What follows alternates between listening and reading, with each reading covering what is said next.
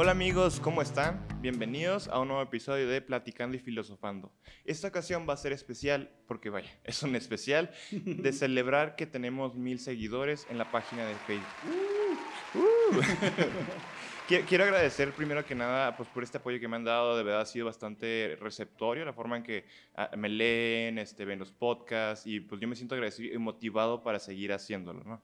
Como algo para contribuir o retribuir a esto, vamos a hacer un giveaway de uno de los libros que he escrito. Uno de esos libros es El mito del hombre que escala el sol, que es un cuentiario de cuentos filosóficos. Entonces vamos a regalar este libro. Nomás se necesita que den like en la página de Facebook, de Instagram y nos comenten algún tipo de podcast que les gustaría que hiciéramos. Gracias. En esta ocasión vamos a hablar de la, de la felicidad. Iba a decir de la filosofía. Pero bueno, la, filosofía te lleva a la felicidad, pero eso lo vamos a ver al final.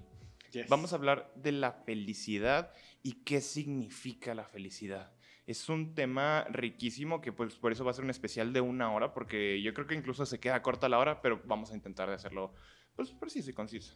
Entonces, la felicidad es caótica, es sumamente caótica porque hay demasiadas opiniones respecto a la felicidad, ¿no? O sea, tenemos comentarios de gente que te dice, no, pues tú haz lo que te haga feliz con eso, ¿no? Tenemos otra gente que me dice, no, tú tienes que estar feliz todo el tiempo. Entonces, eh, tenemos estos comentarios que a veces puede llegar excepciones, ejemplos donde digan, es que no aplica. ¿no? Entonces vamos a ir revisando la felicidad, qué significa, cuántos conceptos de felicidad hay, porque hay muchísimos, pero yo creo que hay cuatro sólidos al menos vamos a explorar y vamos a ver por qué sí, por qué no. Este, también este tema este, lo escribí un poquito en el libro de Filosofía del Perdón, en el apartado de felicidad. son como 10 páginas. Para quien quisiera también leerlo, complementarlo, ahí puede verlo. Este, ¿Dónde, lo, tienes? Ah, el, libro de la felicidad, el libro del perdón, lo tengo en Amazon. Voy a subir este, los links aquí al video para que puedan verlo en caso de que quieran comprarlo. No, está caro, cuesta como 80 pesos. Entonces, pues yo los animaría mucho a que lo compraran, vale mucho la pena. Entonces, vamos a comenzar con la felicidad. ¿Qué es la felicidad? Yo quiero reservarme un poquito y quiero que tú, Romonchis, me comentes para ti qué es la felicidad que te hace feliz. ¿Qué has escuchado de la felicidad? Eh, pues como dices tú, que es un tema muy caótico, yo pienso que la felicidad es muy diferente en cada persona. Entonces, para mí la felicidad es este momento efímero, eh, que es un momento de una satisfacción muy grata, pero que a fin de cuentas se acaba, eh, digo, es que igual y puede durar 5 minutos, puede durar 30 segundos, puede durar 10 años. Pero es una sensación para Es una sensación, claro, es una sensación donde son como, bueno, para mí son como estímulos que, que me reactiva, que... Te, te, hacen más abierto, disfrutas más las cosas, este, eres más alegre, o sea, como que te ves más animoso en ese sentido, totalmente. Entonces, en este sentido, ¿tú dirías que deberíamos estar felices todo el tiempo? No. no, porque. Claro que no. es que yo he conocido gente que es feliz la mayoría del, del día y es muy cansado. Es molesta. Es. Deja todo, es muy molesta. Yo no aguanto la gente feliz. No, este te digo, o sea, de cierta manera hay que tener un balance, ¿no? O sea, eh, hay que ser serio cuando tienes que ser serio. Sí, sí, sí bueno, realmente yo no estoy privando a alguien de la felicidad. Si alguien es feliz 24/7, qué fregón, ¿no? Y, y es totalmente ajeno a mí, pero, pero o sea, qué padre, yo lo respeto.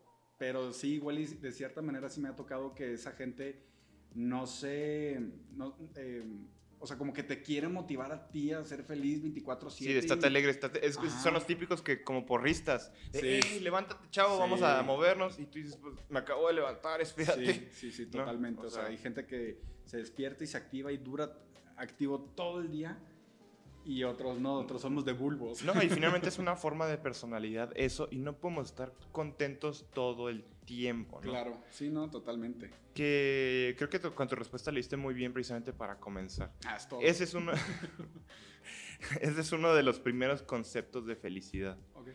Es equiparar a la felicidad con la alegría o el estar contento. O sea, tú entiendes que la alegría es una especie de emoción. O sea, el ser humano está lleno de muchas emociones. No sabemos cuántas hay. A veces decimos que son cuatro, cinco, seis, siete. Pero normalmente las aceptadas, pues tú piensas en la película de Intensamente, ¿no? que tienes alegría, tristeza, enojo, miedo. ¿Y cuál era el otro? ¿Nomás eran estos? Eh, no, y enojo, miedo y como envidia o... Ah, y envidia, ¿no? sí. Este, entonces, sí, sí, era, era la verdecita eh, envidia, algo Sí, así. ¿no? que, que ay, guácala esta, guácala el otro. Pero bueno, Sí, o era como asco. Bueno, e- eso es lo irrelevante, ¿no?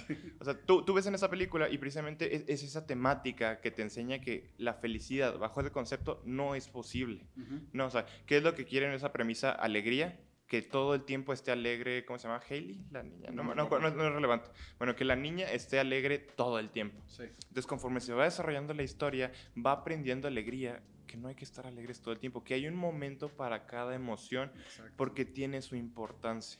¿no? Y eso es lo que sucede, no podemos estar alegres en ese sentido. Y en ese sentido, la felicidad como alegría no puede ser, ¿no? O sea, porque cada emoción tiene una función dentro del ser humano. Nosotros, ¿por qué sentimos miedo?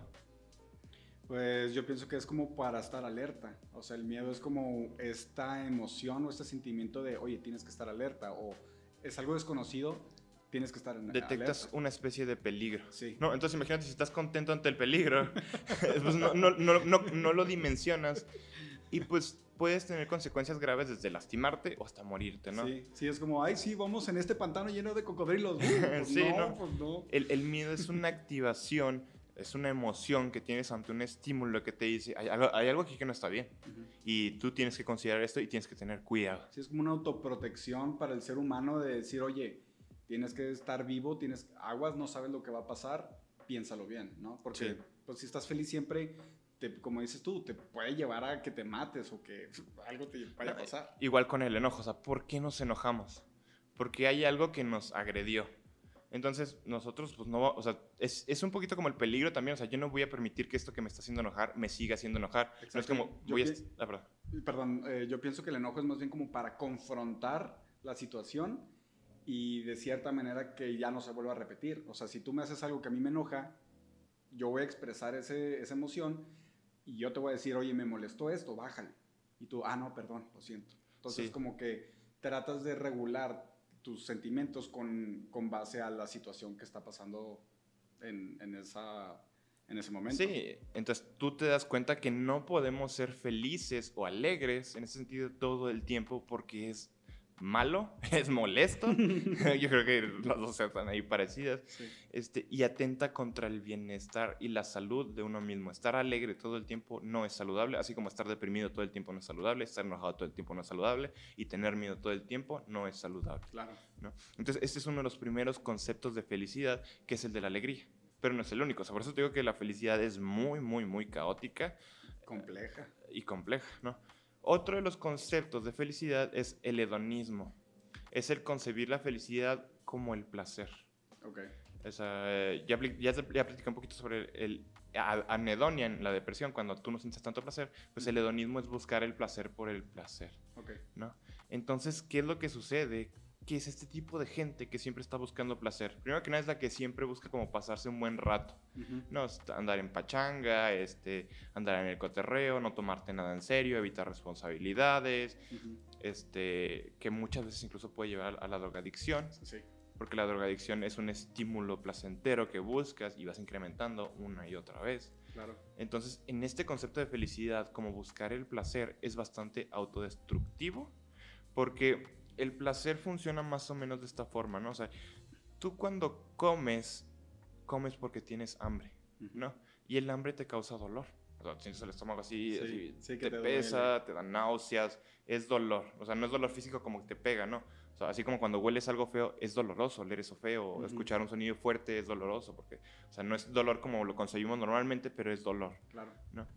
Entonces, este dolor está exigiendo algo. ¿Qué es lo que exige en este caso que tengo hambre? Que coma. Entonces, ¿qué es lo que pasa cuando tengo hambre y como? ¿Tú qué sientes? Pues llega un- una sensación de, al- de alivio, ¿De placer? de, de placer. Pues sí, se, se siente rico comer, ¿no? Cuando tienes hambre. Bueno, pero bueno, por ejemplo, si pides, no sé, una pizza y la pizza sabe a rayos y te la comes. Bueno, claro, o sea, también está el estímulo del gusto, donde este, hay cosas que causan Pero placer dices- dentro de ello. Pero, Pero, tú dices algo sencillo, o sea, algo rico, una pizza rica, no sé, Domino's o lo que sea. sí, o sea, ponte tú que estás a, a mitad del desierto, llevas unos 10 días sin tomar agua, pues ponte, o sea, no, no te gusta el agua de Jamaica, pero lo, lo único que hay es agua de Jamaica, pues no vas a decir, no me gusta, me estoy muriendo de sed. No, Sí, o sea, sí, te sí. lo vas a tomar porque no importa en ese momento Claro. y te va a generar placer saciar ese dolor. Ya entra mucho después los gustos de qué es lo que agrada al paladar, al oído, al- a, Pero la sí es vista. totalmente diferente. Ajá, a la necesidad. Sí, de hecho, eh, como que incluso hay como estos memes o estos pequeños videos de, de que, no sé, la novia de alguien está súper enojada y la está pasando mal y nomás se ve cuando, cuando ya está comiendo, que el novio la lleva a un restaurante o lo que sea, y ya se ve la chava comiendo y ya está bailando, o sea, hasta moviéndose así como, uy, si na- nada pasó, o sea, andaba bien enojada, bien eh, explosiva y no sé qué, ya estoy comiendo y ya todo normal, ¿no? Sí, claro. Este, entonces, este tipo de, de felicidad, el de buscar solamente el placer, es autodestructiva y te vuelve egoísta. Ok. Porque, ¿qué es lo que pasa? O sea, vamos a, otra vez a- con la comida, ¿no? Cuando tú tienes hambre y comes, sientes placer, Sí. ¿no? Entonces, eso hace que a veces comas de más, Ujú, ¿no? ¿Y qué pasa si comes de más? A la próxima vas a sentir más hambre. ujú, Entonces, empieza a incrementar esta búsqueda por el placer. No, porque no comes lo justo, sino comes en desmedida y eso te hace que la próxima comas más y aumentes la dosis, y aumentes la dosis, y aumentes la dosis. Claro. Es- Este, entonces uno se va perdiendo en esta línea de cuándo es comer, cuándo no está bien comer, cuándo debo parar, este, pero empiezas a consumir. Claro. Este, Sí, empiezas a perder este balance que yo pienso que debes de tener siempre balanceado todo, ¿no? O sea, entonces, eh, de cierta manera, si empiezas a desbalancear las proporciones de la comida, empieza a haber eh, muchos problemas. ¿Y qué pasa? No, ajá, bien, bien o sea, cuando comes y comes de más, ¿qué pasa? Pues, digo, te empieza a doler el estómago, te sientes mal, te sientes pesado, e incluso te dan lo que coloquialmente se llama el mal del puerco. Y Con este, sueño. Sí, por ejemplo, a mí me ha pasado que tengo trabajo y como de más y digo, ay, pues vamos a echarnos una siestecita. Y a fin de cuentas me despierto a las 8 y ya no hice nada. Entonces, ya ese desbalance de haber comido muy pesado o haber comido de más, ya me, de- ya me desproporcionó toda la agenda que yo tenía. Sí, exacto. Entonces, este, este placer se mueve en dos líneas del dolor. Po- Por, una parte es la carencia, por ejemplo, cuando tengo hambre, y por otra parte es la sobrecarga, cuando como de más. Entonces, el placer está como que en esta línea de justo medio, que a veces en el comer de más, pues sí te sientes bien cuando comes de más, pero ya cuando comes así feo, feo, feo, no se siente nada placentero, ¿no? Claro. Igual pasa, por ejemplo, cuando duermes de más, que hasta te despiertas y dices, pues me duele un buen la cabeza, me siento cansado. O sea, pasaste la línea del desbalance Claro. que estabas requiriendo, ¿no? Entonces, en este placer, este, en esta búsqueda del placer, si lo ponemos como fin último, como la meta de nuestras vidas, vamos a caer en un egoísmo de siempre estar buscando el placer y el placer y el placer.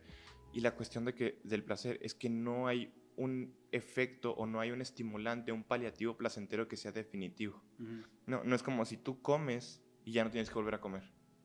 No, o sea, tienes que seguir comiendo porque te vuelve a dar hambre. Claro. O sea, hay un desbalance que pasa al balance y vuelve a pasar al desbalance. Entonces, es estar luchando con eso una y otra y otra y otra y otra vez. Entonces, imagínate que nomás estás buscando eso, eso, eso, eso, y eso, y eso, y eso. Entonces, te empiezas a centrar solamente en ti mismo, ¿no? Sí. ¿Qué es lo que sucede cuando gente ya extrapola así, fuera el placer de la necesidad, ya el placer por el placer de pasármela bien?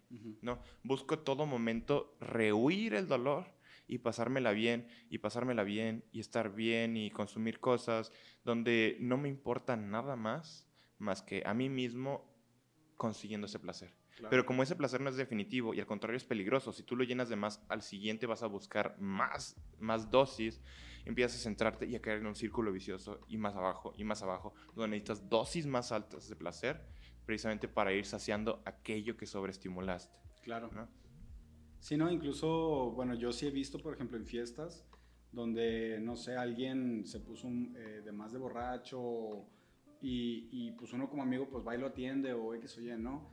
Y sí me ha pasado ver gente que, o sea, que es más amigo de esa persona que yo y lo ves así como pisteando de que, ay, ya, déjenlo que se aliviane y no sé qué, vamos a, a seguir pisteando. Es como, dude, es tu compa, o sea, Sí, sí, sí. atiéndelo, no, no, o sea, sí he visto que la gente, por buscar ese placer de quiero sentirme eh, eh, borracho, me la estoy pasando a gusto, quiero bailar, lo que, está, lo que le está sucediendo a otras personas, a mí me vale gorro, yo me la estoy pasando bien y yo quiero esto.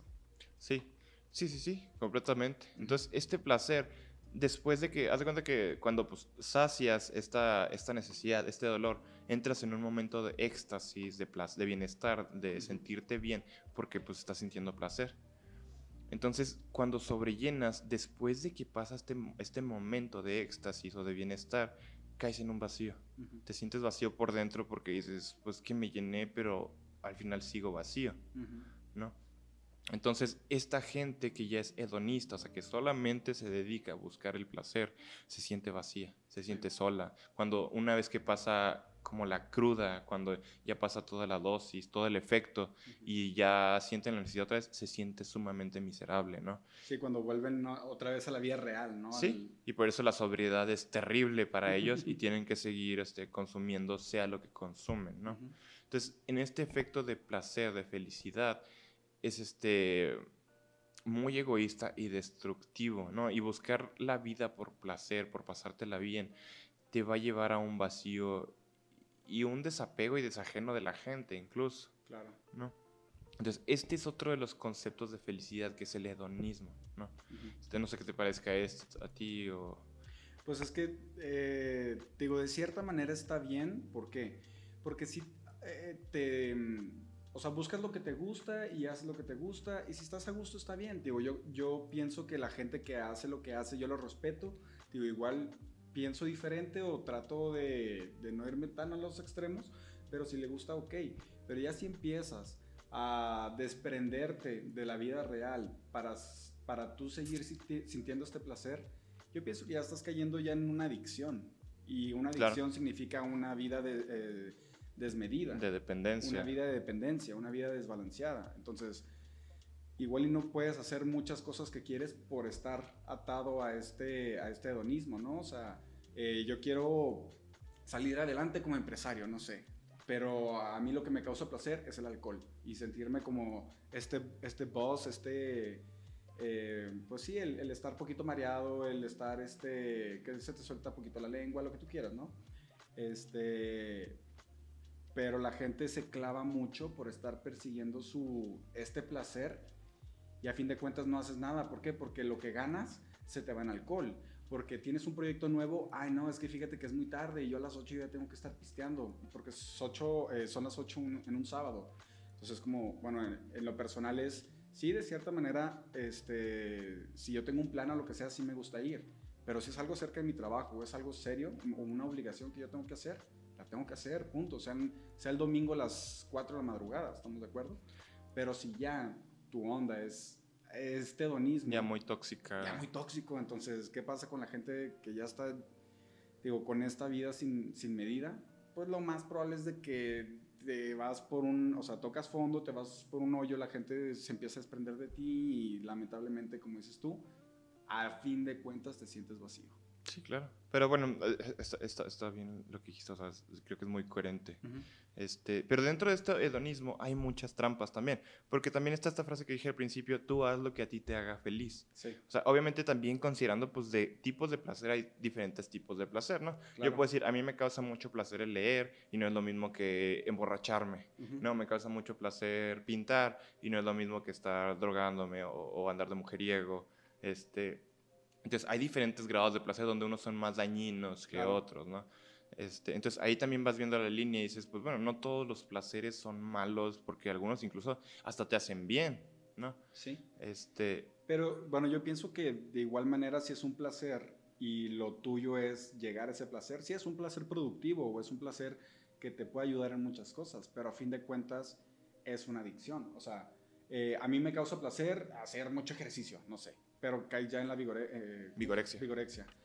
Este, entonces te digo, de cierta manera, el tú leer todo el día, te puedes perder cumpleaños, te puedes eh, perder, eh, no sé, muchas cosas. Igual ya tienes una familia y por andar leyendo, por andar investigando, por andar haciendo esas cosas, digo, no atiendes lo otro. Y a fin de cuentas, en lo personal. Estás buscando no, no, más tu propio bienestar. Exacto. ¿Qué piensas de esta frase, la que dije precisamente de tú haz lo que a ti te haga feliz?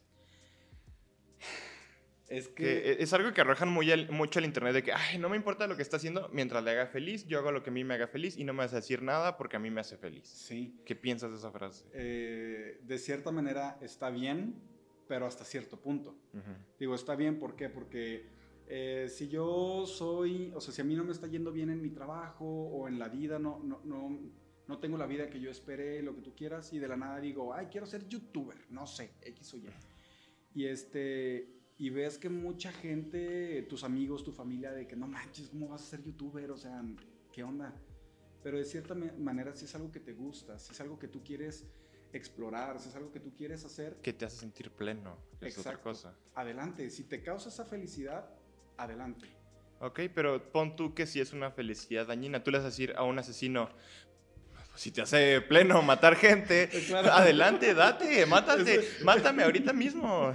No, claro, eso es lo que iba, o sea, hasta cierto punto hay ciertas cosas o ciertas actividades que tú quieres hacer y si te hacen feliz, está bien, pero si ya te empiezas a, a ir por un lado o por un camino donde empiezas a afectar gente como el ejemplo que tomas del asesino, yo no voy a llegar con el asesino y decirle, ay, pues está bien lo que él hace, yo no voy a defender a un asesino y decir, es que le hace feliz, entiéndanlo.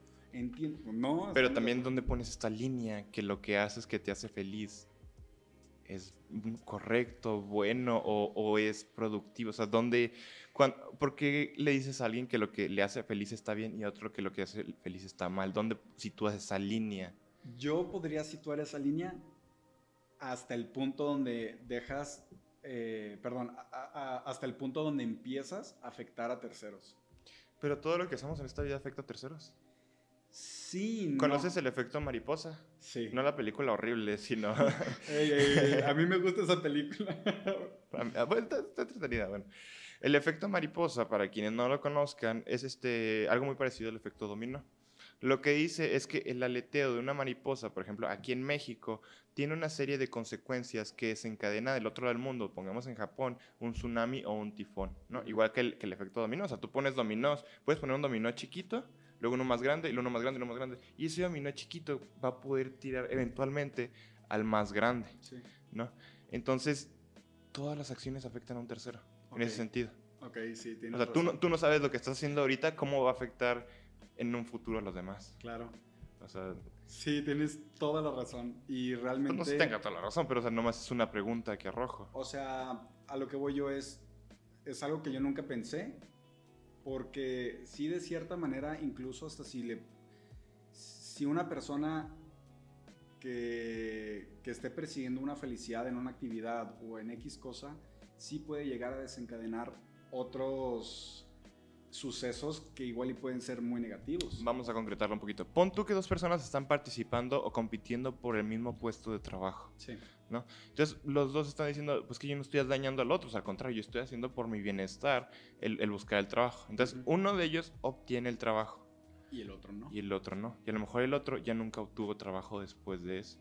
El otro ya no pudo mantener a su familia. Y tú, pues, no, no con esa intención. Claro pues no lo provocaste, pero es una consecuencia que puede derivar de ello. Claro. O sea, que estás afectando y no es tanto intención, no está en tu, en tu mirada el, hacerle daño a esa persona, pero todo lo que hace afecta, porque todo tiene un pro y contra, todo en esta vida tiene un precio. Si yo como una manzana, al comerla no solo me estoy nutriendo, sino estoy privando a los demás de esa manzana que ya me comí. Okay, y eso ya tiene consecuencias. Entonces, e, e, este es, es que por eso está bien caótico la felicidad, o sea, no es algo sencillo, ¿no? Sí, sí, sí. Sí, pues te digo, de cierta manera, realmente no puedes como crear esta perspectiva de los sucesos que van a pasar. O sea, por X o Y actividad que hagas. Que no podemos ver todo lo que va a suceder. Entonces, sí, de cierta manera, yo pienso que sí se puede poner una línea. Digo, Mm, no le vas a permitir la felicidad a un asesino si su felicidad es matar gente.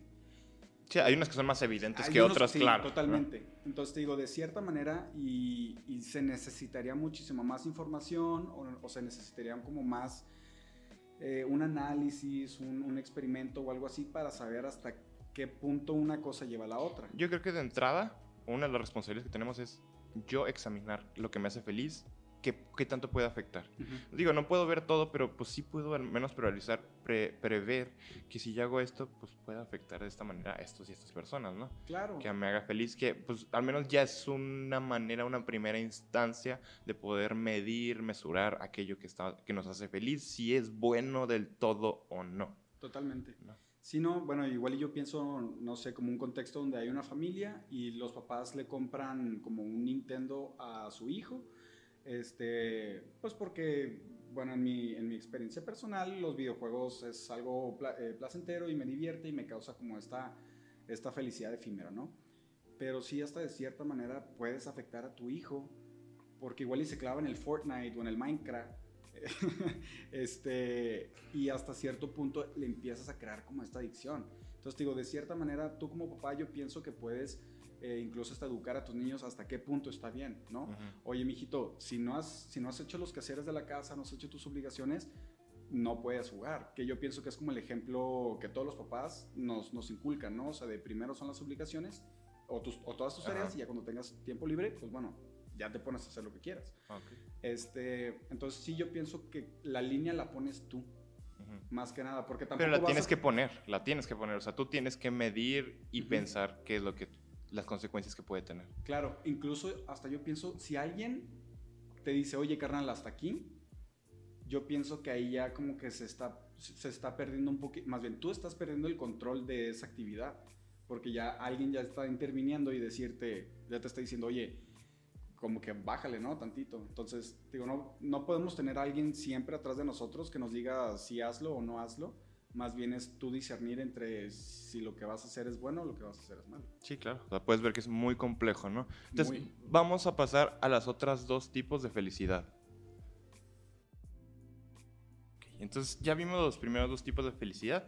Felicidad como alegría y felicidad como placer. Sí. Hay uno tercero que no manches, está, bien padre, pero es peligroso porque te contamina la mente. O sea, un pequeño paréntesis, o sea, la filosofía es algo muy interesante porque te puede cambiar la mentalidad y tu forma de vida. Te puede ser incluso miserable si no la sabes manejar bien. Okay. La filosofía es peligrosa a veces. Ese es un tema que vamos a ver después porque es muy padre. Este, pero vamos a ver cómo. El lado oscuro de la filosofía. Eh, está padre ese, ese nombre para eh, Qué este, entonces, es concebir a la felicidad negativa. O sea, dicen la felicidad no existe. Okay. No hay un efecto positivo de la felicidad. Lo que es la felicidad es ser menos miserable. Mm. Entonces, aquí entra toda la gente que es pesimista respecto a la vida que te dice, en esta vida no vas a ser feliz. Lo que vas a hacer va a ser menos miserable. Entonces, es pesimismo brutal, es hate, porque si tú ves a alguien que está siendo feliz, decir, eso no te hace feliz, porque la felicidad no existe. Y tú ves toda tu concepción de la vida va a ser una vía negativa, donde vas a buscar sufrir lo menos posible. Okay. ¿no? En esta vía es como el protobudismo, o sea, la religión no es el budismo tal cual, es un antecedente del budismo, porque el budismo enseña precisamente que hay que aprender a evitar buscar el placer para evitar buscar el mayor dolor posible. Hay que minimizar todos los dolores. Entonces, por eso está la meditación, por eso está el ascetismo, por eso está el que yo voy a mantener un espíritu ecuánime donde nada me va a afectar, nada me va a turbar. Entonces, digo, es bastante interesante en ese sentido, pero es peligroso, porque tú no crees que la felicidad existe entonces no hay un motivo positivo en tu vida. O sea, incluso ves la muerte como el gran alivio. Ok, sí, como el suceso que ya dejas de sufrir. Te ayuda, ajá. Dejas de sufrir, definitivamente. Claro. Entonces tú dime cómo es muy sencillo empezar a dar líneas, tergiversaciones, donde dices, pues que yo me la paso sufriendo toda la vida. ¿Cómo voy a resolver esto? Me voy a quitar la vida. Entonces es muchas veces lo que piensa la gente cuando se suicida. O sea, el suicidio es es muy difícil. Solemos llamar a la gente que se suicida cobarde, que es una estupidez, es una reverenda estupidez y llamarle a alguien que se suicida cobarde porque no estás viendo lo que pasa por esas personas. Pero normalmente el pensamiento detrás de ello es quiero dejar de sufrir. No existe la felicidad. Sí, que todos mis problemas ya se acaben. Ajá. No existe la felicidad, quiero dejar de sufrir. Qué horrible, ¿no? Pensar así. Es muy peligroso. Pues sí, porque te puedes suicidar. Sí, sí, sí, pues sí, sí, Por eso yo sé que es peligroso. Entonces, tú, o sea, e-, es este como eh, pequeña embarradita que te doy de cómo la filosofía puede ser peligrosa uh -huh. si no la sabes consumir bien, claro. si no sabes digerir o, o, retar a la propia filosofía. Uh -huh. Entonces, hay, hay un filósofo que me encanta, está loco, odia la vida, odiaba todo, todo, todo, todo, todo, todo, todo, todo. Era, era misógino, o sea, no, no, me gustaba porque era misógino, pero, o sea, odiaba tanto que era misógino o sea, tiró a su vecina o secretaria por las escaleras y la dejó cuadraplégica. Ay, no. Sí. O sea, por- y odiaba a las mujeres. Tiene un, este, un- varios escritos filosóficos donde desdeña a las mujeres, pero porque él, él es infeliz en el fondo. Ujú. O sea, no me gusta este, lo que, o sea, ese aspecto porque se me hace pues, inhumano, Muy- claro. es, es desmedido. Pero este filósofo se llama Arthur Schopenhauer. Ujú. Es el filósofo de la infelicidad. Tanto así que pues, conoces Nietzsche, es un hombre, es un hombre muy filósofo, Dios ha muerto, el- la genealogía de la moral, el, este, la galla ciencia y todo lo demás. Este, Nietzsche es fanático de Schopenhauer, le gusta mucho, le inspira mucho. Y Nietzsche lo que trata de hacer en su filosofía es decir, no, o sea, es que sí existe la felicidad positiva. O sea, Schopenhauer no podía concebir el mundo hasta que no existe la felicidad. Claro. Porque es bastante congruente lo que dice Schopenhauer también.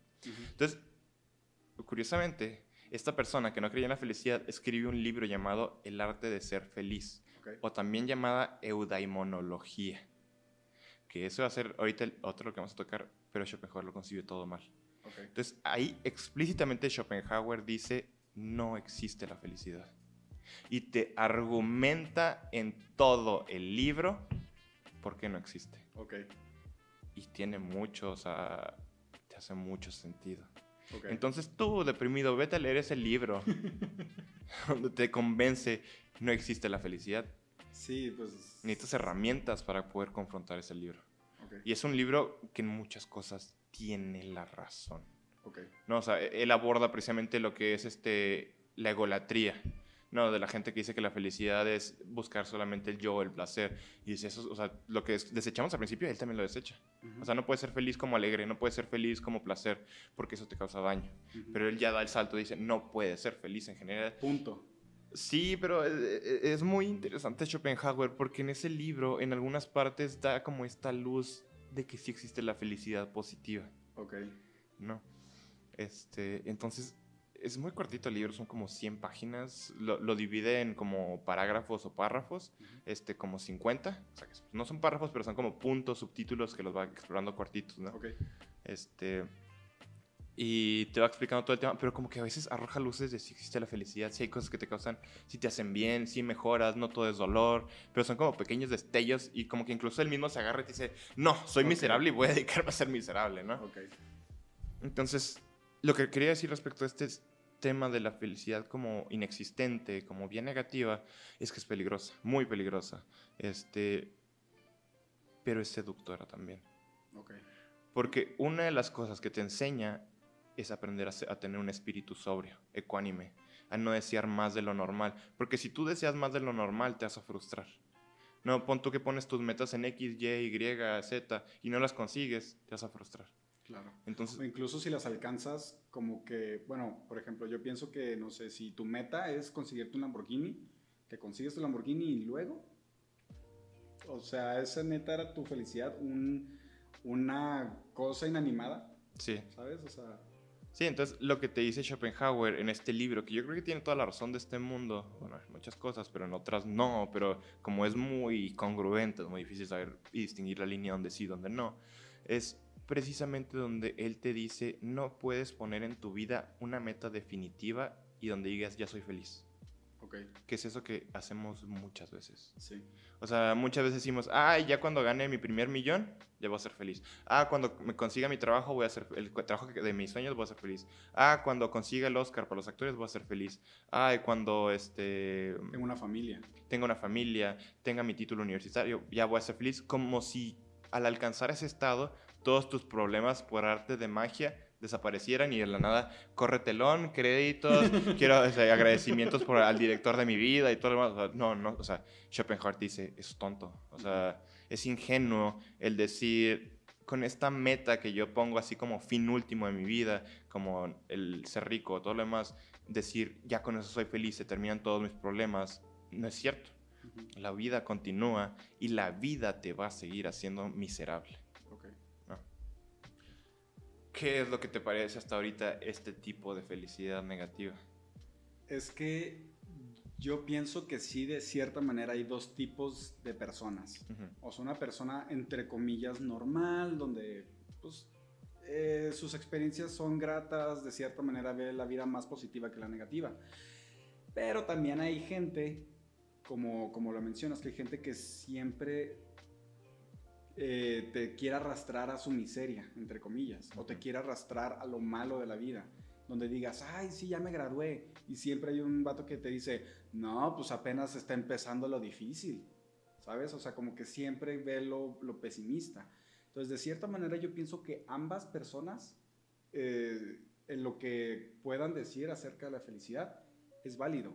Porque yo desde el principio dije, es que la, la felicidad la, la, procesas en tu mente diferente a, la otra persona. Sí, de cierta manera puedes tener puntos que se parezcan con otras personas, pero realmente es una experiencia única, ¿sabes? Entonces, si para ti tú no puedes sentir la felicidad o dices que la felicidad, perdón, que la felicidad no existe o que eres ingenuo si logrando ciertas metas para ti te causa felicidad que es inexistente, te digo, pues está bien, es como tú percibes esa felicidad o es como tú experimentas eso dentro de tu cuerpo, dentro de tu cerebro. Entonces, digo, igual y digo, ponerte ciertas metas sí te puede causar felicidad porque es como un sentimiento de logro. Por ejemplo, a mí el logro es, es lo que me da esa felicidad o me da alegría o me da este sentimiento grato que obviamente pues, no, no dura para siempre, pero si es un, wow, lo pude hacer, un logro. Sí, voy a disfrutar incluso ese logro que hice, ¿no? Exacto. Pero sí tampoco no puedes basar tu felicidad en logros. ¿sabes? Por ejemplo, yo pienso que, aquí en México es muy normal, pues, en familias, digamos que conformistas, perdón, este, el hecho de decir, ya vas a ser feliz cuando ya tengas tu casa y tu familia. O sea, como que es el logro máximo. El sueño americano era el tipo de meta de felicidad que existió mucho tiempo. Entonces, digo, yo pienso que, que aquí en México muchos, eh, muchas familias digo, basaban como la, eh, perdón, la, la, meta final o el logro más grande era tener una familia y una casa. Entonces, como que de cierta manera ahorita en, la, eh, en el siglo XXI nosotros somos de, oye, pues es que el mundo ya está más revolucionado, yo quiero viajar, yo quiero hacer más cosas. Incluso hay gente que dice, yo no quiero tener hijos, yo no me quiero casar. Entonces, digo, de cierta manera cada quien, bueno, yo pienso que cada generación em, rompe con ciertas cosas que antes se decían. Digo, porque para nuestros abuelitos o papás, digo, como que el logro final es tener tú tu familia y tener tú tu casa y tan tan. Entonces, digo, yo pienso que, digo, es válido decir X o Y opinión acerca de, de la felicidad porque, como dices tú, la felicidad es muy caótica. O bueno, el tema de la felicidad es muy caótica. Entonces, tú percibes la felicidad como quieras, más, sin embargo, sí hay que... Más, sin embargo, dijiste. Es una muletilla. Ah, perdón. Y este... Eh, ya, ya me cortaste la inspiración, carnal. Perdón. Este, sino que no hay que tener, más bien, hay que medir, pues, o sea, esas, este, eh, esos logros o, o, esas acciones que te pueden llegar a dar felicidad. Sí. Sí, sí, sí. O sea, si tienes... Por ejemplo, yo, bueno, yo, yo te tengo una pregunta a ti. Tú como persona, tú como menéxono, ¿a ti qué te da felicidad y por qué? Um, ese es el siguiente tema, o sea, el siguiente concepto de felicidad. Ah, ok. Nada más quiero terminar de complementar un poquito a Schopenhauer y lo abordamos, ¿no? Claro. La, la, filosofía de Schopenhauer es tan sólida, bueno, no sólida, congruente, porque él la arraiga, pone sus raíces en la física. Ok. O sea, Schopenhauer dice de entrada, todo el universo está en constante desgaste. Okay. Esa es una ley dentro de la física llamada la entropía, que lo que te dice de, que los elementos compuestos tienden a, separarse pues, eventualmente porque es la ley del universo. ¿No? Y es cierto. O sea, todo está en constante desgaste. Una casa, ¿qué va a pasar? Eventualmente, aunque pasen mil, dos mil años, pues va a perecer. Nosotros morimos, todo está muriendo constantemente. Claro.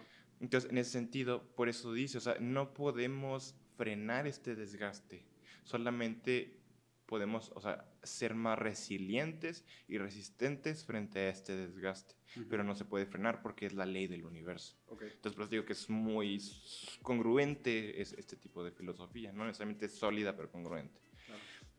Hablas de, del concepto que yo tengo de felicidad.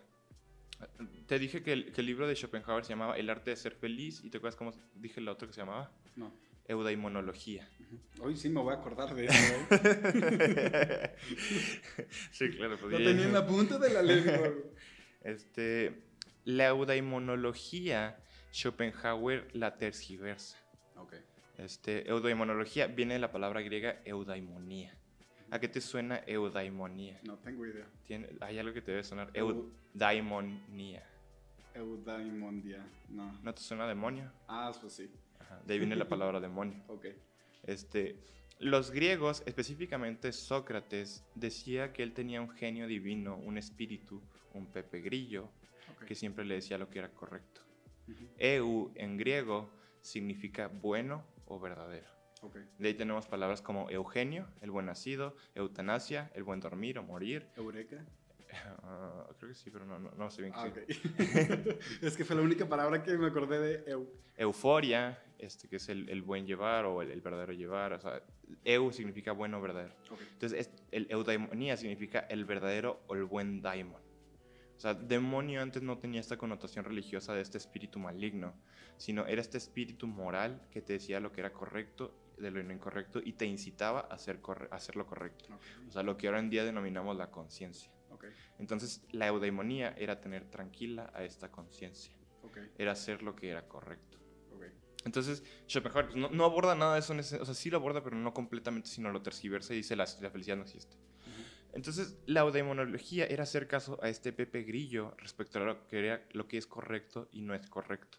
No, que muchas veces sabemos eso y a veces nos hacemos güeyes. Pues, o sea, yo a veces sé lo que es correcto y deliberadamente lo ignoro. Ignoro este Pepe Grillo y cuando hago esto que sé que no es correcto, siento esta espina que me está incomodando, ¿sabes? Claro. O sea, sé, sé que lo hice mal. O sea, no estoy cómodo. Pero porque lo haces. Por placer. Ok. O porque te justificas que. Sí, estás dispuesto a decir que todo el mundo está loco, que tú estás loco para, para justificar lo que haces. Ajá. Sí, sí, sí, o sea, completamente. Entonces, dice la eudaimonología, todos tenemos un daimon, no literalmente, pero sino esta conciencia de que intuitivamente sabemos lo que está bien de lo que está mal. Ujú. Entonces, la eudaimonología es un concepto que va con el de la felicidad negativa, pero va más allá. Lo que te dice es que tienes que traer a este daimon siempre tranquilo, hacer lo que es correcto, ser bueno. Entonces, este concepto va muy de la mano con la salud. ¿No? Si tú te metes a la Organización Mundial de la Salud, a la página de internet y googleas salud, te va a dar la definición de que la salud es la el bienestar en las esferas psico, bio y social. O sea, que estás bien en tu mente, con tus amigos y en tu cuerpo. Entonces, el estar insaludable, el estar enfermo, es estar afectado a alguna de estas esferas. Si yo no estoy bien con mis amigos, estoy enfermo. Si no estoy bien de la cabeza, estoy enfermo. Si mi cuerpo adolece, estoy enfermo. Entonces, ¿cómo me vuelvo sano? Restableciendo el orden. Ok. ¿no? Entonces, la eudaimonología es este concepto más o menos de salud, donde uno va luchando para estar saludable todo el tiempo. ¿no? Entonces, es una armonía por la que uno está luchando precisamente contra este cosmos que desarmoniza, que desgasta. Entonces, la eudaimonología te dice, sí puedes alcanzar la armonía. O sea, no significa que lo alcances definitivamente, sino que todo el tiempo tienes que estar luchando por estar saludable. No, es como, como precisamente nosotros hacemos ejercicio no solo una vez para estar saludables. Tenemos que estar haciendo ejercicio constantemente porque nuestro cuerpo necesita estar saludable. Claro. Entonces la eudaimonología te dice, bueno, no solo es el cuerpo, es la mente también por la que tienes que estar luchando constantemente para tener saludable. Y no es como si ya alcanzaste algo y ya eres completamente saludable de mente. ¿no? Entonces, esta eudaimonología o eu- eudaimonía, felicidad, va de la mano de la virtud. La virtud, de nuevo, son connotaciones religiosas, pero esto era antes de que tuvieran connotaciones religiosas. La virtud es hacer lo correcto en el momento correcto, de la forma correcta. Decía Aristóteles este, en La Ética Nicómaco, ah, que es un libro que es muy bonito porque se lo dedica a su hijo. O sea, Ok. Es como el libro para enseñarle a ser feliz. Ok. Entonces él aboga por la eudaimonía, o sea, le dice, estos son los pasos que tienes que seguir para ser feliz. No se lo escribe tal cual, porque Aristóteles escribe una forma como de apuntes para sí mismo. Ok. Este, pero él- él- él aboga que la virtud es lo que nos lleva a la felicidad. Entonces, él dice, cualquiera puede enojarse, eso es fácil, pero enojarse de la forma correcta, con la persona correcta, de la manera correcta, en la medida correcta, en la mesura correcta, eso no es nada fácil. No, no, porque si es como, no sé, este, alguien me roba algo, sí, pues es bien fácil explotar y llegar y golpearlo como vil animal. La combi. Y, ah, pues sí. Digo, o sea, sí soltar todo el enojo, pues sí, eso es fácil, porque perder los cabos, pues de cierta manera es sencillo cuando llegas a un nivel de, de ira. Pero sí, eh, lo, lo difícil es aguantarte, hacer lo correcto, tal vez, digo, llegar a atraparlo y, y, que te dé las cosas, o hablarle a un policía, o X o Y, pero pues sí, de cierta manera no vas primero con tu instintivo, con, perdón, con tu instinto animal a matarlo a golpes porque, no sé, te robó el celular o lo que sea, o sea, es controlar todo eso, ¿no? Entonces, dice Aristóteles que la virtud te lleva a la felicidad, Okay. pero, ojo, la felicidad no es la alegría, la felicidad no es el placer y la felicidad no existe. La felicidad es estar bien. No es lo mismo sentirte bien a estar bien, Claro. que es algo muy interesante. Sí, que yo, wow. Aristóteles hace la distinción entre la vida buena y la buena vida. Ok. O sea, es, es muy padre por el juego de palabras, ¿no? Sí, Nomás te lo cambia sí. y, y- Pero es que es una, es- o sea, sí es una diferencia muy grande. Porque sí, de cierta manera, yo pienso que la mayoría de nosotros pensamos que la felicidad es el sentirse bien. Pero nunca pensamos que la felicidad es el estar bien. Entonces ves cómo es un concepto de salud. Claro. Entonces te dice Aristóteles, ser virtuoso es algo que tenemos que estar haciendo todo el tiempo, pero eso te va a hacer feliz. Porque la virtud es hacer lo correcto. Entonces vamos un poquito a lo de la comida, ¿no? O sea, comer de más te hace sentir mal, comer, no comer te hace sentir mal. Entonces Aristóteles dice, come lo justo. Ujú. No comas de más ni comas de menos. Así vas a sentir el placer justo. Ok, No vas a sentir el placer desmedido, el placer justo. ok. Y no vas a incrementar el dolor y no vas a sentir dolor. Pero, por ejemplo, ok, digamos que yo me comí una hamburguesa y mis papitas y mi chesco. Y de la nada alguien dice, o sea, yo ya estoy lleno y ya llegué como a esa, a, a- a ese placer, pues, de comí lo justo. Ujú. Pero luego si alguien dice, se antoja un postrecito, ¿no? y tú dices, ay, qué rico un pay de limón, un pay de queso, un pastelito, una galletita, un brownie, lo que quieras. Ahí que, o sea, ahí yo ya estoy cometiendo un error. No. ¿Qué Es, muy interesante la eudaimonología Ok. porque te dice hay momentos donde comer postre incluso es justo y te da el placer justo. Y te dice si tú comes justo vas a guardar ese espacio para comer el placer y no vas a comer de lleno. O sea, no va a ser algo extra que estás comiendo, sino es un espacio que guardaste para ya quedar satisfecho bien. Y sientes placer. O sea, no estás negando el postre, sino estás dándole lugar a todo como lo merece. Sí, pero bueno, yo pienso que mm, igual y no siempre esperas ese postre. ¿Sabes? claro, claro. O sea, ya estás lleno, pero como que igual y en tu cabeza es así como hay un yogurcito de fresa ahí guardado en tu refri. No, y, y- y- y- perdón por interrumpirte, es lo que te enseña la eudemonología. No es que tengas un plan para todo, sino que precisamente con la virtud que la vas ejerciendo, tú empiezas a ajustarse y a, y a situaciones que te salen de bote pronto a saber cómo reaccionar. Ok. O sea, te dice, pues la vida te va a arrojar incógnitas, no te va a decir... tú Siempre no- va a ser así. Sí, o sea, tu plan no va a salir a la medida exacta, sino va a estar completamente en choque, caos, cambio. Y tú con la virtud vas a aprender a, a saber cómo actuar, cómo responder ante esas situaciones. Ok. Este, entonces, la virtud para Aristóteles es el justo medio, le llama el meros, que significa mitad. Entonces, él lo sitúa la mitad, o sea, no, Aristóteles no fue el único que dijo esto, fue Sócrates el que lo inauguró, Platón lo menciona, pero Aristóteles lo menciona ya con tratados así, directamente el tema, la, la felicidad. Entonces, Aristóteles dice, la felicidad o la virtud se muestra este, dentro, es un punto medio entre dos polos, un defecto y un exceso. ¿no? Entonces te da el ejemplo del valor. Alguien que es valiente es el que sabe actuar ante el peligro. Entonces, ante el peligro tienes el efecto que te dejas llevar y eres un temeroso, un cobarde, o eres el temerario que lo afronta, "Ah, no me va a pasar nada, yo voy, yo soy el más macho y, y ya va, va a haber peligro. ¿no? Aristóteles dice, tú ves el peligro y vas a saber cómo actuar. Entonces vas a entender que incluso a veces lo correcto es huir del peligro, es ser cobarde, o a veces lo correcto es ser temerario. Entonces es ver esa situación y dar la respuesta correcta. Claro que esto suena muy utópico, decir, ah, pues sí, yo voy a actuar exactamente con la respuesta correcta este, y la voy a saber y le voy a atinar. No, es un ensayo y error. Ok. Y se requiere mucha examinación de nuestras acciones para ver cómo irlas creciendo. O sea, entonces tú tienes que estar repasando lo que estás haciendo constantemente, precisamente para, para ir viendo cómo puedo actuar mejor.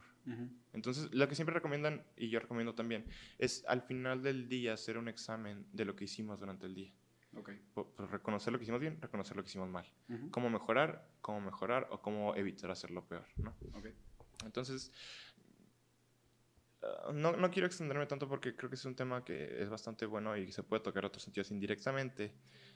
Todo en esta vida tiene su precio, todo tiene sus pros y sus contras. Se me hace la propuesta más sólida porque al final de cuentas tú en este momento puedes decidir ser feliz. Nada depende más de tú, tus acciones que haces con el mundo. Y si haces lo correcto, vas a ser feliz, vas a ser virtuoso. Pero, por ejemplo, ¿cómo le haces con la gente que ahorita está viviendo, no sé, tal vez en la miseria o que ahorita está con un dolor muy fuerte, no sé, digo, tal vez de una partida de algún ser querido o en una relación que hubo un... Este, Aristóteles, Aristóteles te dice precisamente en la ética nicómaco que hay requerimientos mínimos para la felicidad. O sea, te dices que si eres pobre, pues tampoco va a ser muy sencillo. O sea, porque tu necesidad que necesitas cubrir es la pobreza. dice, necesitas un amigos, no puedes ser solo y feliz. Este, incluso dice que hasta los feos no pueden ser felices. Pero no lo dicen feo en sentido de estás bien feo, sino una deformidad física que te impida ser feliz. O sea, hay requerimientos mínimos, pero son mínimos, que una vez que los cubres ya te puedes dedicar a la virtud. Entonces, el precio de la eudaimonía, que a mí se me hace muy sólido y es salud mental, es que todo el tiempo tienes que estar luchando. Okay. Eso es desgastante, eso es cansado. Y hay momentos en la vida donde dices, no puedo. O sea, me sobrepasa, ya no puedo. O sea, ya, ya, estuvo. O sea, ya luché suficiente, no encuentro. O sea, es, una lucha incesante. Entonces, es estar también por una parte luchando, pero dándote ánimos, dándote porras para seguir luchando. Ahora, lo que dice Aristóteles que hay que reconocer es que dice, una vez que empiezas a ser virtuoso, es más fácil continuar siendo virtuoso porque se va generando un hábito. Entonces ya tienes como una respuesta automática que todavía te cuesta trabajo, pero menos trabajo porque ya tienes alternativa. Claro. Entonces, esto era más o menos lo que quería exponer con este especial de la felicidad. Este, de nuevo quiero recordarles este, que vamos a estar regalando el libro del mito del hombre que escaló el sol. Este, es un cuento de, este, es un cuentario de cuentos filosóficos que, este, que pues hacen a uno pensar precisamente. Entonces, Recuerden dar like a la página de Facebook, de Instagram y comentarnos qué tema les gustaría a ustedes tratar en un podcast. ¿no? ¿Algo último que quisieras comentar? Eh, sí, tengo una pregunta. el, giveaway es nada más para una persona? No, vamos a estar regalando cinco libros. Ok. ¿no? Entonces, de todo, o sea, no podemos regalar a todo el mundo porque, vaya, soy pobre y me voy a morir de hambre. este... Mamá, soy un escritor. Sí. Necesito dinero. este vamos, o sea, de la gente que participe, vamos a ir a un generador en internet donde vamos a poner los nombres como una especie de tómbola. ¿Se dice tómbola? Eh, ruleta. Ruleta, ajá, donde vamos a sacar cinco nombres aleatorios y ya nos vamos a poner en contacto con esas personas. Ah, perfecto. Este, sí, pues yo también quiero nada más agradecer a todos que, están, que, han estado comentándonos, que han estado viendo el, podcast, eh, que, que nos han estado apoyando. Y eh, pues trataremos de, seguir este, constante y de em, responder sus preguntas, sus dudas eh, y todo lo demás. Este, recuerden darle like a, la, a, la, a la página. Este, si están en YouTube, este, también picarle a la, a la, campanita para que sepan cuando... Y si les gusta, también agradeceríamos que compartieran, ¿no? O sea, que dijeran, miren, e-, esto me gusta. De sí, no, eh, yo, yo, pienso que es muy normal que muchas personas están en X situación y es un, ah, mira, guáchalo, para que puedas como ver o no sé, estos vatos este, hablan acerca de esto, igual y te puede ayudar o algo así. Y de nuevo, este tema de la felicidad es muy denso, entonces si les surgen dudas que quisiéramos explorar, podemos hacer en un futuro otro especial de la felicidad. Claro, ustedes nos pueden comentar, este, nos pueden este, apoyar en incluso hasta decir este, eh, sus opiniones, si nosotros estamos bien o mal, o lo que sea. Pero gracias y nos vemos a la próxima. Hasta luego.